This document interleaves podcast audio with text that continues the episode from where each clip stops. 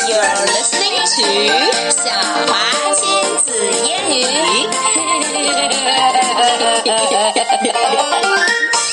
Hello, everyone. This is 小华。今天呢，我们继续来讲 Clifford 大红狗的故事。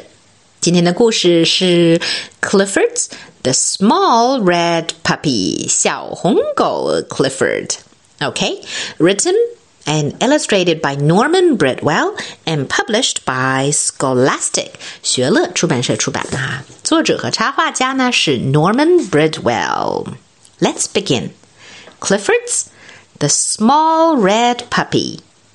Hi, I'm Emily Elizabeth, and this is Clifford, my big red dog. 好，我们都知道这两句话是什么意思了，就不用再翻译啦。Yesterday, my friend Martha said, I got my dog from a fancy pet store. Where did you get yours? So I told her how I got Clifford. When I was little, I lived in the city. I didn't have a dog.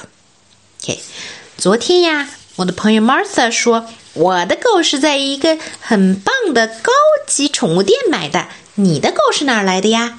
于是我就给他讲了，嗯， 我是怎么养的 Clifford。我小的时候啊，还是住在城里，那个时候家里没有狗。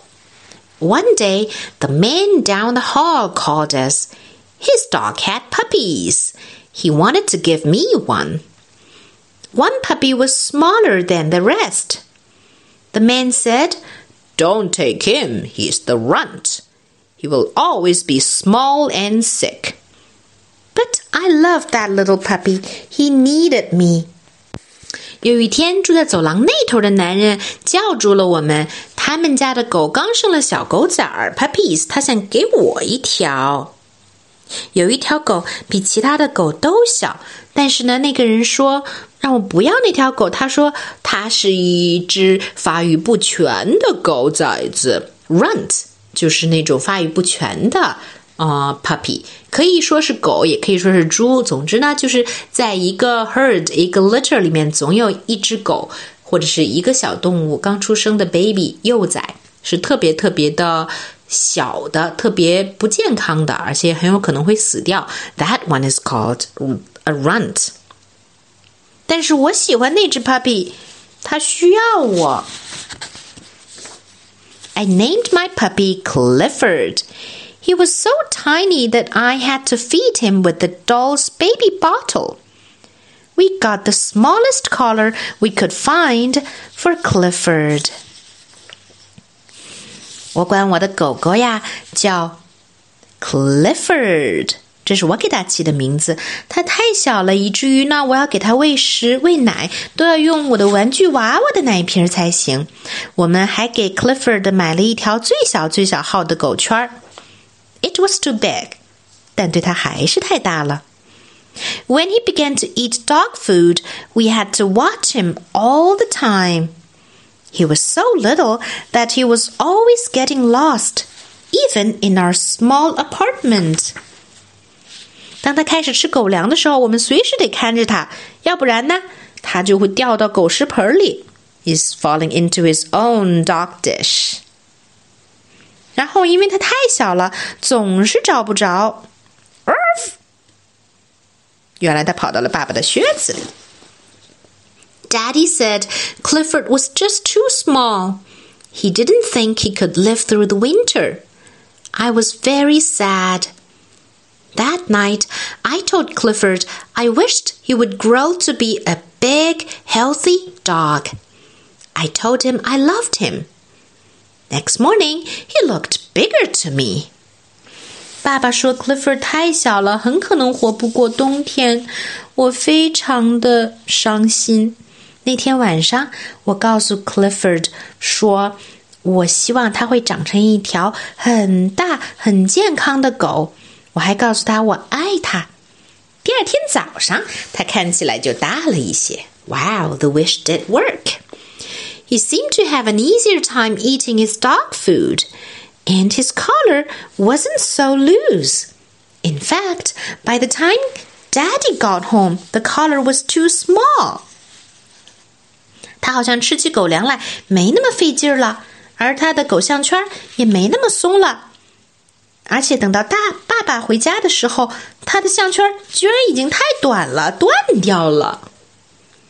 By bedtime, Clifford's tiny basket seemed a little too small for him.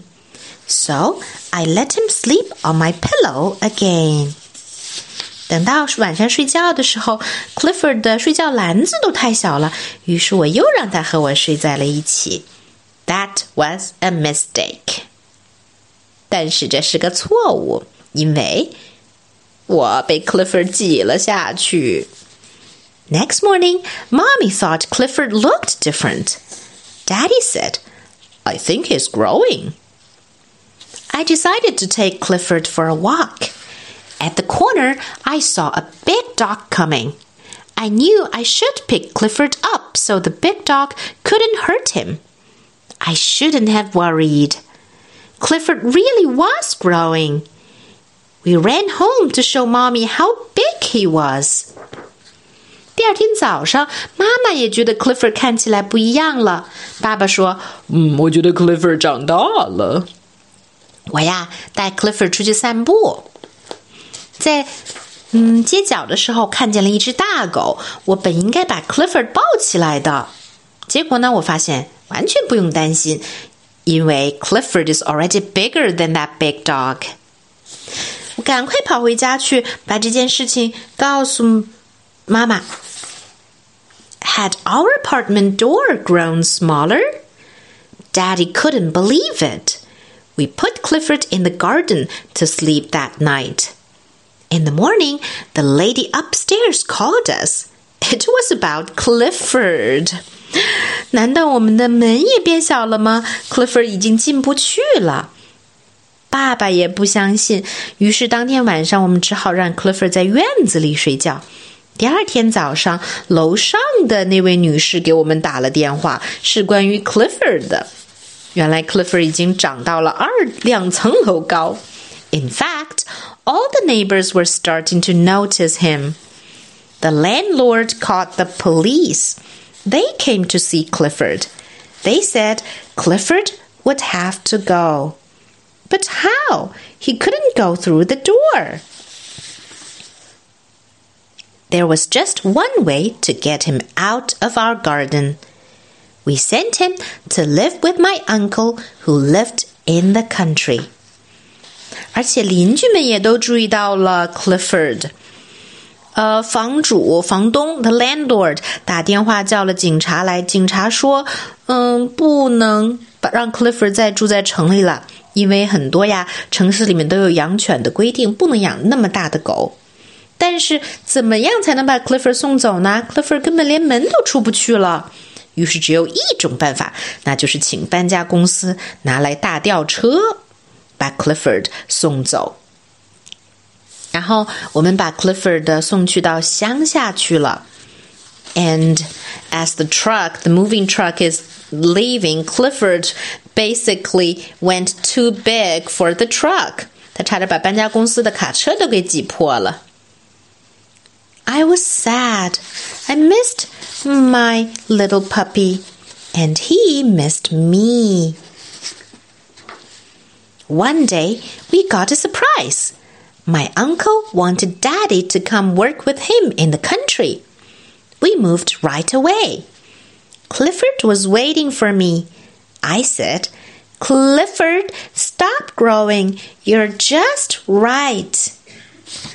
我非常伤心，我想念我的狗狗，它也想念我。有一天呀，惊喜来了，surprise！我的叔叔就是 Clifford 暂时寄住的那个啊叔叔家。我叔叔想让爸爸跟他一起工作，在乡下工作。我们马上就搬家了。Clifford 正在等我呢。我说：“Clifford，别长了，你现在刚刚好。” So I said to Martha, That's how I got my dog. Tell me again how you got your dog. Martha said, Forget it. 我对 Martha 说：“嗯，这就是我怎么样养的 Cl Clifford 的故事。再跟我讲讲你怎么养的你的狗吧。” Martha 说：“呃，算了吧，Forget it。”为什么他会说 “forget it” 呢？Maybe because her story is not as wonderful as Clifford's story, right? And so that's all for today. Goodbye.